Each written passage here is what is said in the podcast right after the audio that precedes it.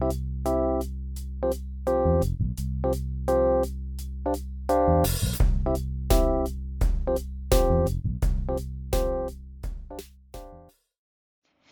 zusammen. In der heutigen Podcast-Folge möchte ich mal ein, bisschen ein anderes Thema ansprechen als sonst.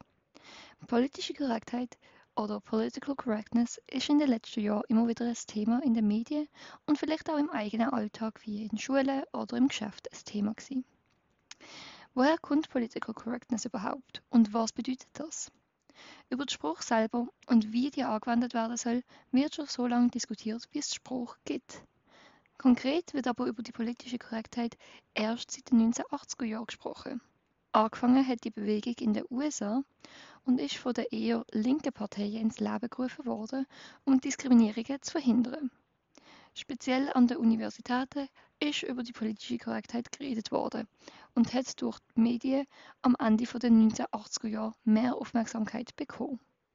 Das Ziel der politischen korrekter Spruch ist grundsätzlich, dass Menschen aufgrund vom Geschlecht, der sexuellen Orientierung, der ethischen, nationalen oder religiösen Zugehörigkeit, der sozialen Stellung, im Alter oder aufgrund einer Behinderung nicht beleidigt oder zurückgesetzt werden.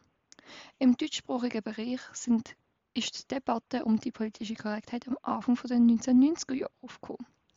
Speziell ist im deutschen Bereich über das männliche Generikum gesprochen worden. Also dass automatisch die männliche Form genutzt wird, wenn beide Geschlechter gemeint sind.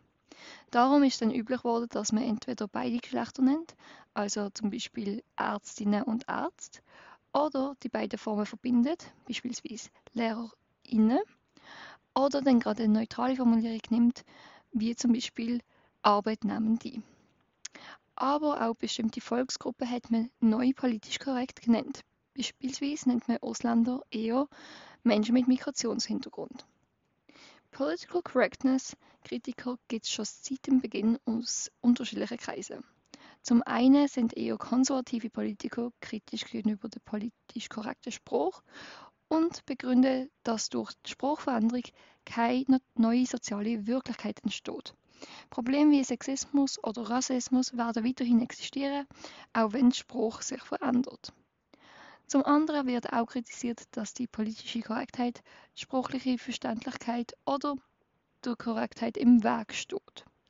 Sätze können, speziell bei der Vermeidung vom generischen Maskulinum, sehr lang und kompliziert werden. Ein Beispiel, wo sich politische Korrektheit klar durchgesetzt hat, ist beim Wort Fräulein. Früher sind unverheiratete Frauen im deutschen Sprachraum als Fräulein bezeichnet worden. Allerdings passt das absolut nicht mehr ins moderne Frauenbild, weshalb das Wort Fräulein seit dem Jahr 1971 aus dem Amt Deutsch in Deutschland verbannt worden ist. Das ist dann auch in der sozialen Wirklichkeit übernommen worden. Das bedeutet, dass man eigentlich in einem sozialen Setting nicht mehr direkt mit Fräulein angesprochen wird oder wenn dann wirklich sehr selten und eher von älteren Personen, die vielleicht eben noch mit dem Wort sozusagen aufgewachsen sind. Momentan ist die politische korrekte Spruch, politisch korrekte Spruch ein sehr wichtiges Feld. Es gibt immer noch sehr viele Unklarheiten und Fallstricke. Das Ziel ist, dass man einen guten Kompromiss zwischen intoleranten Formulierungen und unsinnig komplizierten Formulierungen wird finden. Wichtig ist, dass wir unsere Spruchverwendung immer dort überprüfen, wo wir Menschen verletzen könnten. Als Jugendrat versuchen wir möglichst einen Spruch zu verwenden, der nicht ausgrenzend ist oder Leute verletzen können. Wir vertreten die Anliegen der Jungen und jungen Erwachsenen und möchten darum auch mit unserem Spruch alle aus dieser Altersgruppe mit einbeziehen und ansprechen. Ja, das es für die heutige Folge. Es war mal ein bisschen ein anderes Thema, als ihr es euch gewöhnt sind. Aber wir haben gefunden, es ist ein sehr wichtiges Thema, das man auch ansprechen sollte und wieso, dass wir vielleicht gewisse Formulierungen so machen, wie wir es, wie wir es dann veröffentlichen. Ja, merci vielmals fürs Zuhören und bis zum nächsten Mal.